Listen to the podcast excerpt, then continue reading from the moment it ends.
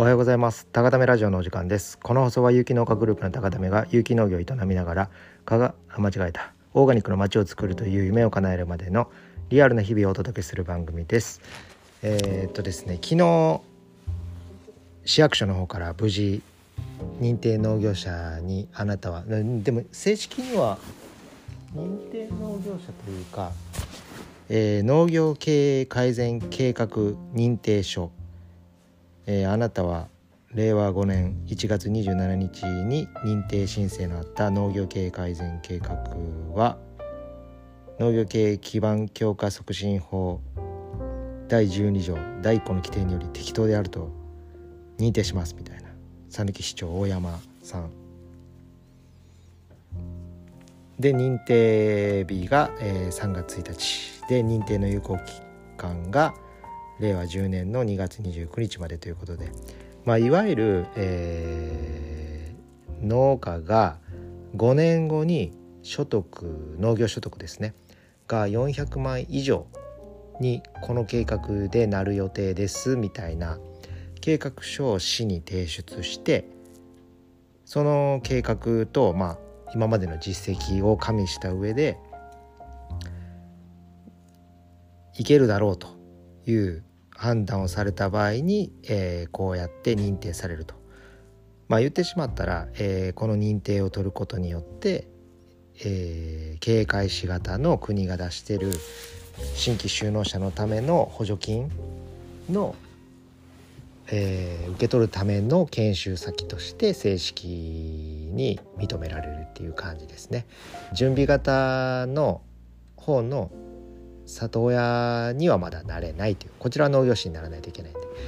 まあ、ということでで期限が5年っていうの決まってるんでまたね5年後になったら新しく経営改善のその計画書を出すことによってまた認定農業者を継続できると。まあでも認定農業者自体ももうみんな無理だっていう感じで経営規模をねその計画はもう出さないみたいな感じで僕らみたいに認定農業者になりたいですみたいな人も結構減ってきてるみたいで辞めちゃう人の方が多いみたいな。まあ、なのでで僕は1月末で認定新規就農者っていう5年間補助金もらえる、まあ、国から認められた農業者新規の農業者を終えてもう最速で。2月に収納したんで5年前の。で3月1日1日。でこれはもう半年ぐらい前から認定農業者にもう最速でなりたいっていう話を市と市の市と県の方にさせていただいてて、まあ、それで計画的にやってきてまあ無事ね認定されたということで、まあ、でも何て言うんでしょう実績というよりも計画5年後の計画を出せば結構ね誰でもなれるものっちゃなれるものなんで、まあ、SNS とかで「おめでとうございます」って言ってもらえるんですけどまあ「おめでとうございます」って言われるほどのことは何も特にはしてないんですけどはい。まあ僕としてはこの研修生をねたくさん、えー、募集して受け皿になりたいっていう近い目標があるので、まあ、そのためにはこの認定農業者取るっていうのは県の方や市の方も、えー、僕らを研修先として正式にその認定されている農家なので、えー、今までもねあのいろんな話はいただいて結構ねもう紹介はしてもらってるんですけど、まあ、もう一つねあの自治体というかその役所の方からしたら正式な形で国から認められた農業者ということでまあ、進めやすくなると思いますんで、うん、香川県内外から、えーね、これを機にいろんな方がね研修学びに来ていただけたらなと思ってます。まあでもあのー、今言おうとしたことを忘れたな。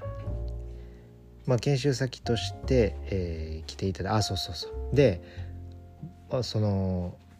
例えば SNS で研修生募集してます募集してますって言ってもなかなかね町の姿勢なんで一応もうこの認定農業者になったんでちょっとこちらからもねいろんな各所に動いていこうかなと思ってます。まあ、その一つが農業経過の、まあ、有機農業担当の方がいらっしゃるんでまずその方にお話を伺って、まあ、現状どういう感じで進めていて、まあ、それこそ里親制度香川県独自の里親制度をしてるけど、まあ、そこに有機農家っていうのがいない、まあ、これは国の政策からもちょっと相反している部分がありますんでその辺りねその有機農家としての農業士になって、まあ、有機農業でね香川県でしっかりとその里親初の里親というか、まあ、そこもね、あのー、慣れたらいいなという感じでまあそこでねいろんな話あとはあの、農水の方農水省の方ともちょっと一回ね、まあ、何をお願いするわけでもないんですけどその現状と方向性をね県とか市の方向性をやっぱ聞いておかないとまあやっぱそこにマッチしつつ自分たちもやりたいことを考えていかないといけないんでその国とかね県に頼るわけではないんですけどやっぱしっかりとその力を合わせていかないとできないことも多々あるので、まあ、それが理由で僕らちゃんと王道を通っていってる部分もあるんですけど、まあ、補助金だけがメリットではなくてやっぱりそのしっかりとした考えを持って農業に取り組む人って市や県のその農林のところに訪ねていく人も結構多いので、まあ、そういう方たちとしっかりとこう出会っていけるような立ち位置を取っていきたいっていうのもあるのでまあそんな感じで、えー、3月はねちょっと動いていきつつまあねでも畑もねいっぱいあるんで、まあ、そこら辺はある意味ねその畑が忙しくても、まあ、忙しいとか畑仕事がたくさんあったとしてもそこの時間は取っていくべきなんだろうなという今感じがしてます。はいまあ、あとはですね最近その今年からそのインスタとかであのレッツアグリっていうのをずっと打ち続けてるんですけどまあ、今日久しぶりに高校の時の同級生が、まあ、その方は、えーと、広告会社に勤めてるんですけど、まあ、広告のプロっちゃプロなんですけど、まあ、その人が「レッツアグリにね流行るよ」って言ってくれたんで、まあ、流行らすというよりもなんか合言葉的な感じで写真撮影の時とかも「レッツアグリ」みたいな、まあ、ちょっと寒い気もするんですけどまあでもこのラジオでもちょっと流行らせていこうかなと思ってるんで。最初に言うのがいいのか最後に言うのがいいのかっていうどっちがいいのかなとか今考えながら。まあその辺りも半分お遊び半分本気でやっていこうと思います。はい、で今日はねちょっとお野菜がまだ凍ってるんで。まあ日中はね多分暖かくなるんですけど。なんか笑った？お野菜。今なんか笑ったよね。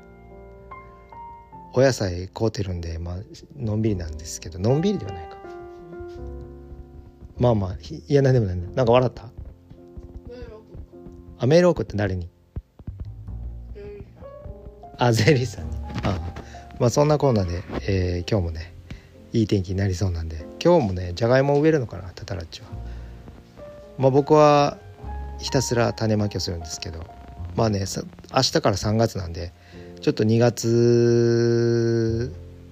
に巻く種と3月に巻く種って3月に巻ける種ってもうどっと増えてありとあらゆる種がもう巻けるような状態になるんで。まあ多分育苗ハウスが今3分の1ぐらいもう埋まってるのかな、まあ、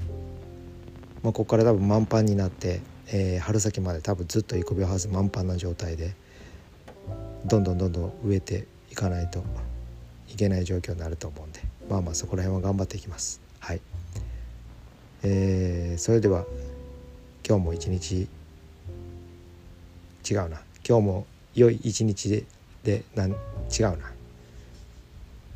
まあまあレッツアグリということで。レッツアグリってなんか言う恥ずかしいな。じゃあさやちゃん言ってレッツアグリって。せーの。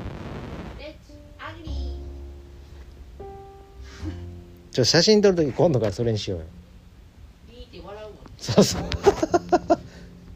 やばい感じになる。やばい宗教団体になるまあまあそんなこんなで高田部の小泉でした。